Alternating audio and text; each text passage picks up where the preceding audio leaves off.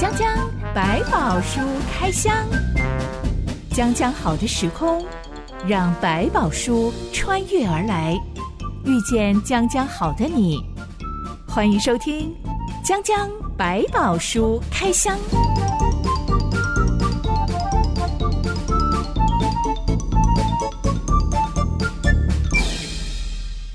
百宝书里有百宝，让知心和下凡哥为你开箱来挖宝。Hello，我是知心。哦，下凡哥，今天要来聊聊青年失意这档事。是老一辈都很爱说，吃的苦中苦，方为人上人。吃苦要当做吃补啊，吃补是，嗯，创伤会使人成长。嗯，这些话听起来好励志哦。是，但。嗯这些我自己常常会看到，很多人他们在遭逢一些人生巨变啊，呃，一些意外的创伤啊，对，不但没有越挫越勇，是，反而还因为就是吃太多苦了，整个人就很苦毒。很怨恨，嗯嗯、没错。尤其是年龄越大的，就越会有那种倾向。他不停的在讲他的人生有多么的苦，是所有人都欠我。嗯哼，吃苦到底对我们来说是一种正能量还是负能量啊？我觉得吃苦里面的一个正能量的来源，不是因为他马上把它转化成一个很好的，是他其实对自己的生命还有一种期待。像有些，我相信我的生命不是没有意义的，我相信有上帝爱我，他重视我。所以，即便我在这个苦的当中，不是白白让我受，一定有一些原因要我去成为一个帮助，甚至我可能成为在某些的一些另外说哦，我我可能替某一些吃了苦，我帮他承担了一些东西。所以这种概念会让他在苦的时候反倒不觉得我只是苦，这个苦是有代价，对我生命是有帮助、有意义的。但反过来有一些是说，我觉得我被欺负了，我被欺压了，我该有的我拿不到，所以我就变得这么的苦。都是你们害的，都是大家欺负我的。这个时候，他就会变成很容易掉入像你刚刚讲，这是一个苦毒。我觉得全世界人都对我不公平，这种概念就是想走向这个地步。像有时候这种反而不是我觉得最苦的人，但是是最会埋怨的人。觉得自己的起跑点到底是富足还是贫穷，就会取决于我们如何看待发生在我们身上的。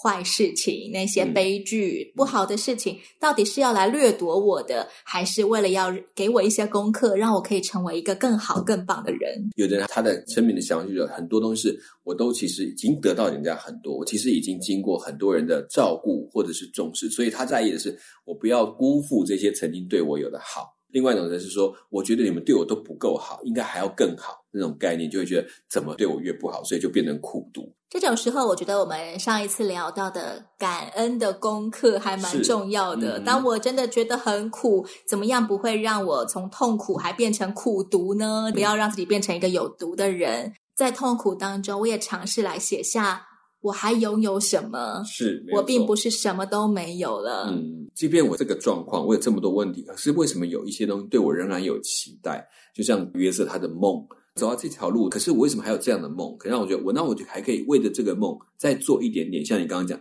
我思考还有什么可以继续保留的，什么可以继续维持住的、守住的，这就是我现在的功课了。讲讲百宝书开箱，今天就要来开箱十七岁的青少年约瑟被哥哥们联手卖掉，成为人口贩子雕塑的奴隶之后。这种人生巨变跟悲惨命运对他来说会有什么样的影响？这段故事记载在创世纪第三十九章。一段音乐之后，我们来开箱。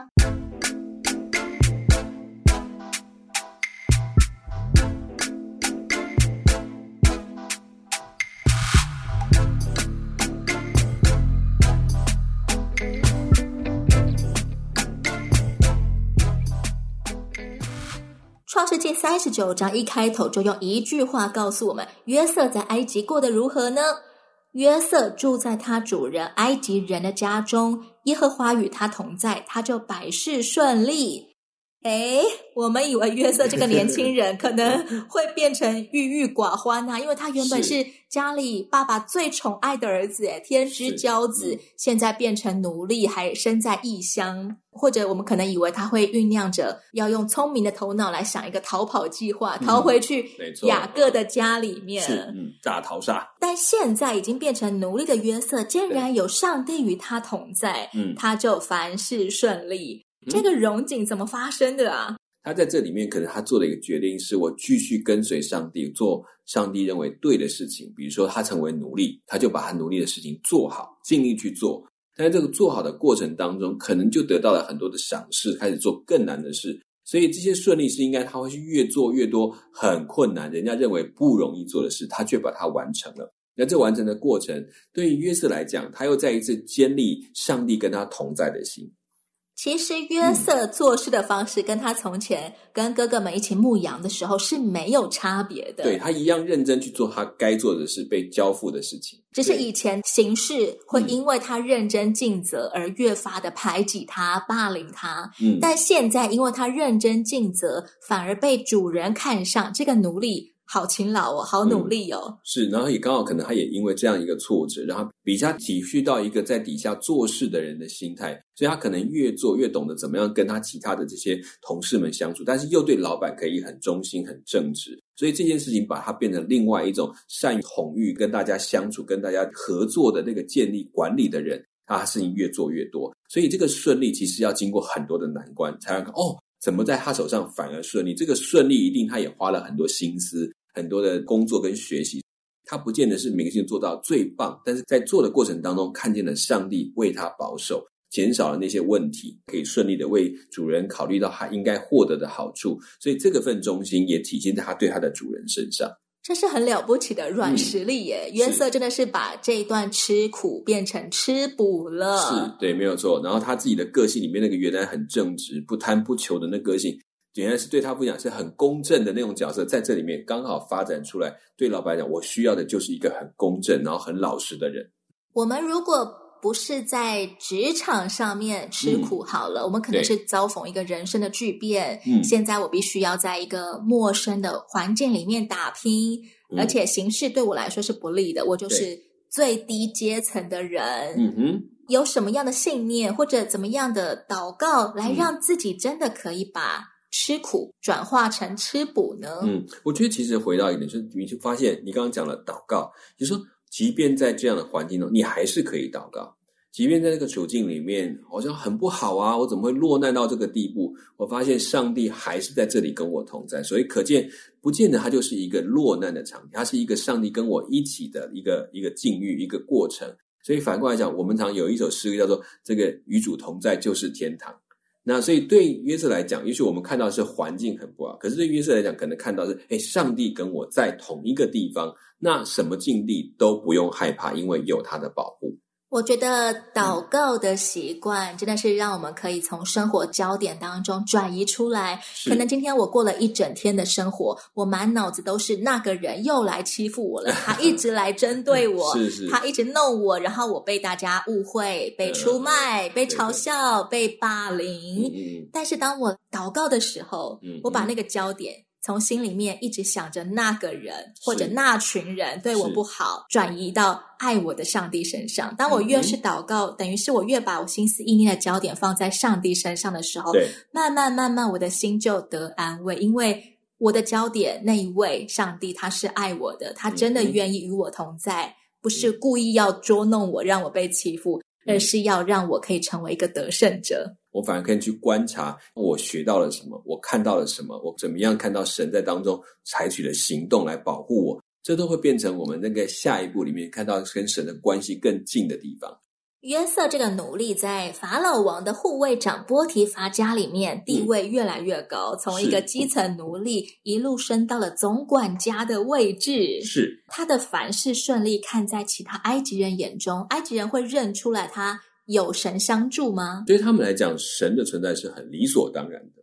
埃及人绝对承认神明的存在，他也相信是约瑟他跟他的神的关系很好，然后才能做出这么多智慧聪明的事情。有一个被神帮助的人来帮我做事，那我还怕什么？上帝不只是祝福约瑟手中的工作一切顺利，嗯、还因为约瑟住在波提法家，上帝就祝福波提法家家业兴隆，田产丰收。嗯、为什么要这样呢？我觉得其实用一个印证，让波提法认出来约瑟的神，不只是针对约瑟一个人，只要是跟约瑟有关的人，他也会因为他得到一些福气。这个神是透过他来施展福气的，就会让他对这个人表示一个特别的敬重。这个人跟上帝有个特别的关系，这件事情对保护约瑟来讲，跟对约瑟的重视来讲是加倍的。像很多有些生意的人，他会觉得，诶，这个人没有什么才能，可是呢，我总觉得他在我的公司里面，我生意越来越好，有时候很有趣，这种迷信就会说，那我就把他的福气这个人带来好运，对，他不用做什么事，他可能在那里，你只要在地方就好了，我这个生意就开始好起来。嗯，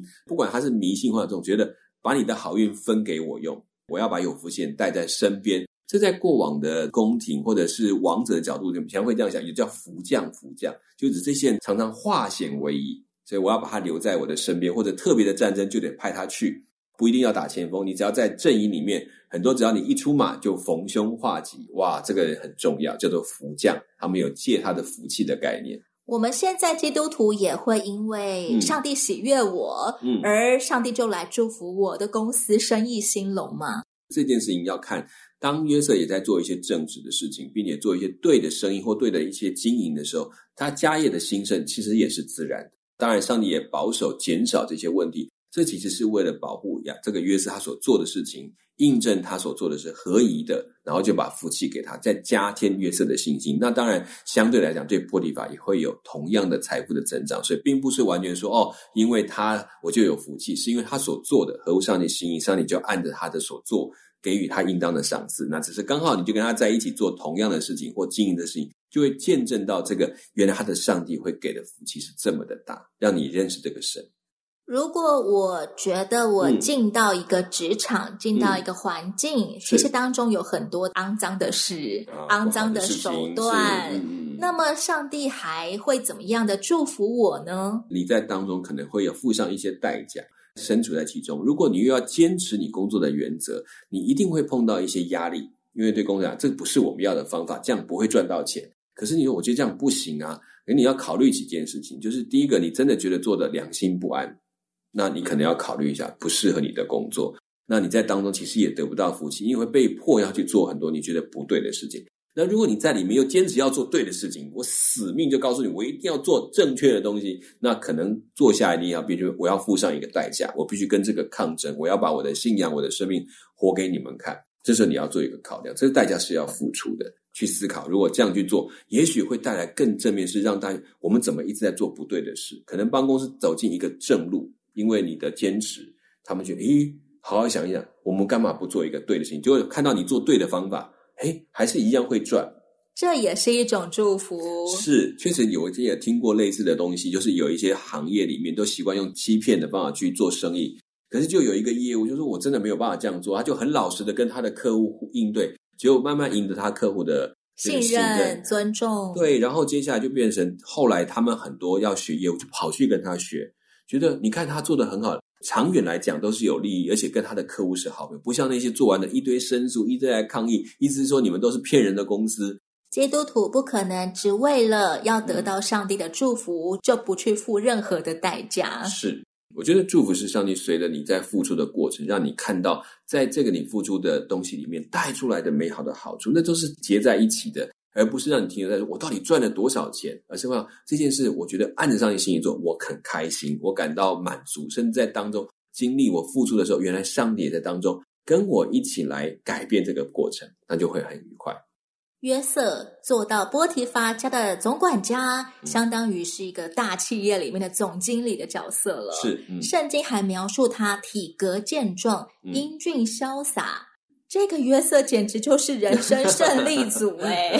是，其实他做的很多工作都不轻松，所以体格健壮这件事情，我觉得从小其实是操出来的。对对，从小其实他也很吃苦耐劳，要做的事他也都去做。你说跋山涉水去找哥哥，我说那个都不是轻松的事情。他又怎么可以分辨得出到底放羊状况好不好？可见他从小都有训练自己。那接下来当然他到波提法这段工作的时间，一定是从很基层的工作做起，什么粗工大概也都做了。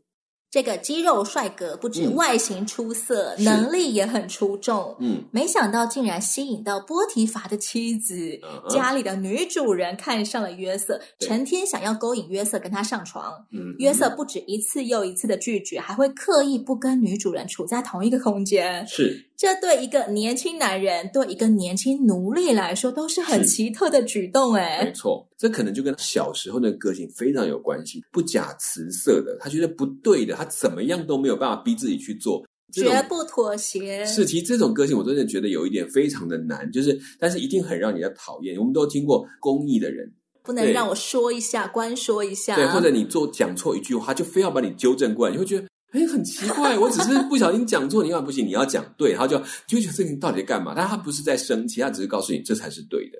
相对啊，在他这个管理的过程当中，跟面对这个祖母的关系里面，他就很清楚这个是不对的，他就怎么样都没有办法去接受自己去做这个事情。这种事情，我觉得这个有一点天生，但也有一点他的坚持，所以才会让接下来的日子里面能够保护上帝在他身上那个这个完整的祝福。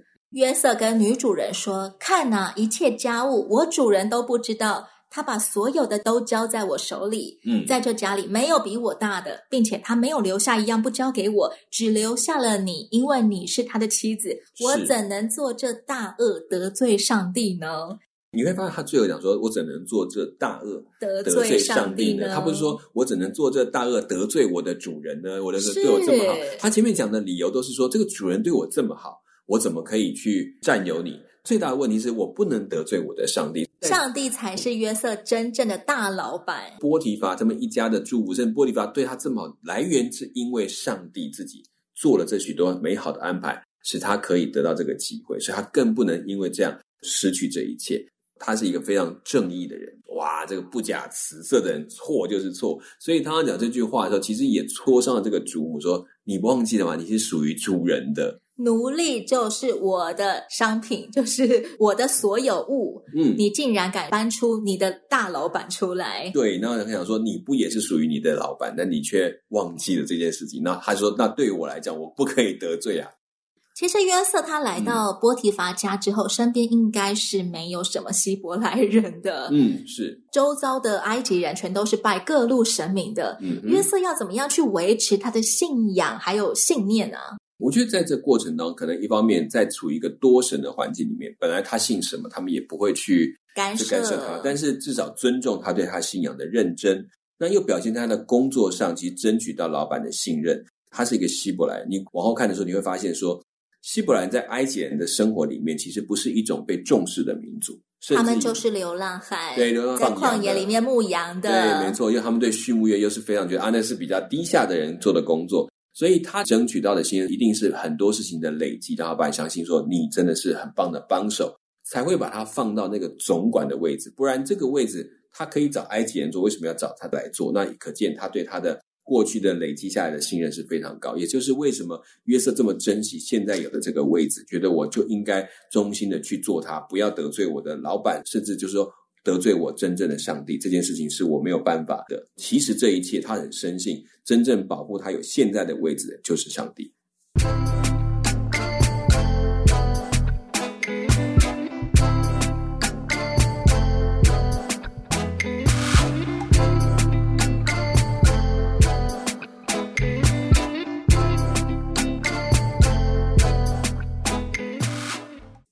这是不是很有可能，因为他纪念上帝如何的祝福他，这一切实在是太好了，太丰盛了，是。以至于他就没有去关注他的十个哥哥把他卖掉，他被霸凌，然后他被当成奴隶，这一些吃苦的处境。嗯，我觉得一方面年轻，这种恢复力强。就是他觉得我还可以再做一点事情，转眼就忘了吗？不敢说他忘了，但是他可以就专注在他眼前，把眼前的事情做好。这个事情，这其实也包括我们在很多对工作的人来讲，我们常常提醒说，你能不能专注在当下？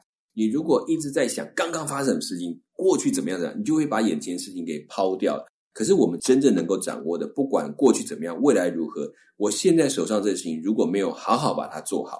我其实等于说抛掉了未来的机会，也把当下可以花的努力可能浪费在埋怨过去为什么没有这些、没有那些的机会。其实眼下的工作做好，就是在开启未来机会的时候。所以这个当下把自己全神贯在现在这一刻面对的人事物该做的方法，那才是最好的方式。我们其实很容易会因为在职场上面跟人处不好啊，嗯、我感觉我被威胁，有人来霸凌我，嗯、然后我就。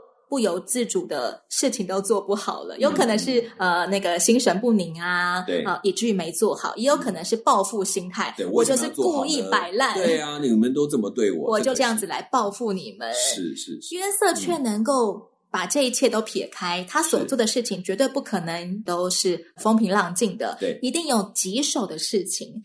但在这所有这么多的事情当中，还要保持一个平静的心，嗯、一个充满感恩的心，嗯、起码他绝对不会有什么苦毒啊、愤怒啊，嗯、我要乱出气在别人身上。是，嗯、到底怎么做到的？我觉得他跟他的个性里面就很明显有个关系，是你会发现他是一个我们这样讲的不假辞色，也就是一个很公平正义的，很强调很值得，就他可能在心里面就会有一种特别的状态，就是说如果这事情是应该做的，我就把它做好。至于这个事情到底是谁造成我的，那就是另外一件事，我分开处理。我心里头的怨，那是我哥哥他们造成的。可是我现在这件事情跟这些没有关系，我得把不要迁怒在他们身上。对，第一个不要迁怒，第二个是我现在唯一能够做的就是把我眼前事情做好。就是我们也会慢慢进到一个，有人说是赛局理论，或者是等等想法，就是其实人生好像一场赛局。对，那很多选择，其实我们根本没有的话，就只有这一个选择。现在只能下这里或下那里。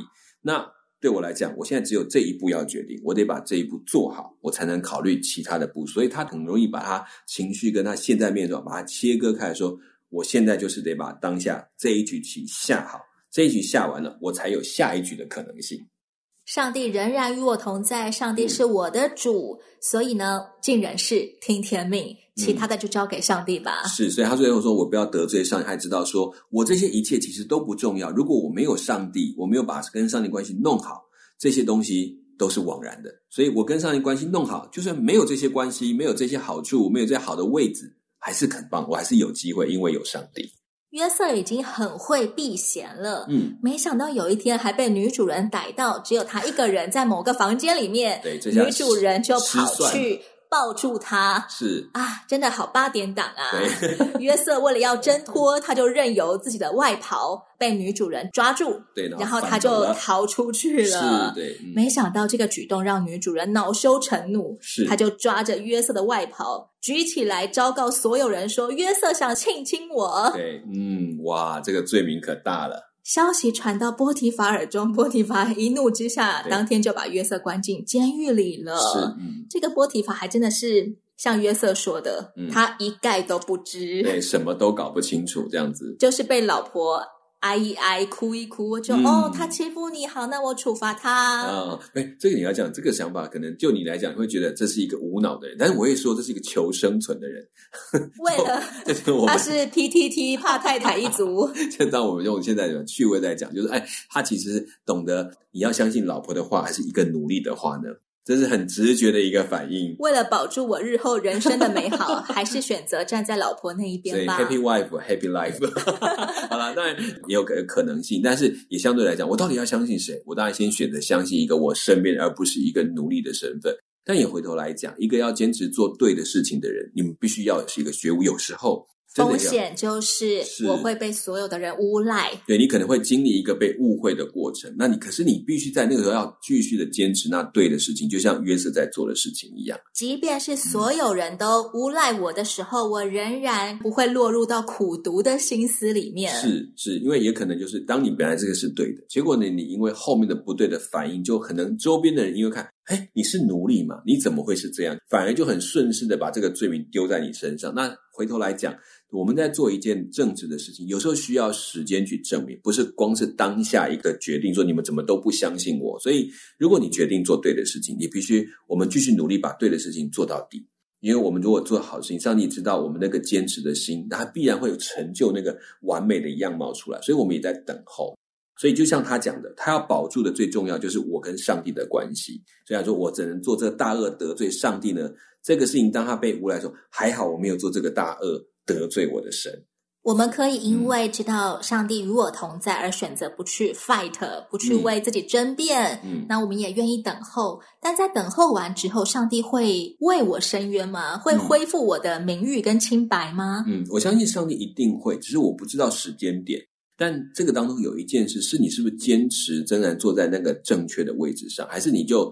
好吧，反正我已经被诬赖了。我现在造反有理，我现在抗议有声，就是可以去做所有不对的事情。反而越是在这种时候，在做任何的决定，你会更小心，免得被怒气、被你的觉得自己有理的方法变得就任着情绪去做，我就可以报复，我就是把他杀掉，因为他欺负我，因为他这么这么严厉的、这么无理的对待我。其实反而停下来是，我怎么样在这时候还能表现出一个属上帝的样式？如果上帝，你会怎么做？你来教我，让我可以做一个正确的决定。不要被苦毒冲昏头，以至于我变成了那个我最讨厌的人。嗯，有时候他们说恶魔要伤害我们，不是要把我们杀了，是要让我们变得跟他一样，用感情、用情绪、用报复去做行动。这是魔鬼最高干的手段了，是让我们变成魔鬼。我们都一样喽。讲到约瑟，其实已经避嫌避得很努力了，对，还是被抓到这个机会。嗯，避嫌这件事情，对下巴哥男性来说，避嫌通常是怎么样子做的呢？我觉得其实约瑟已经做了很多的示范，就是他可能连空间上。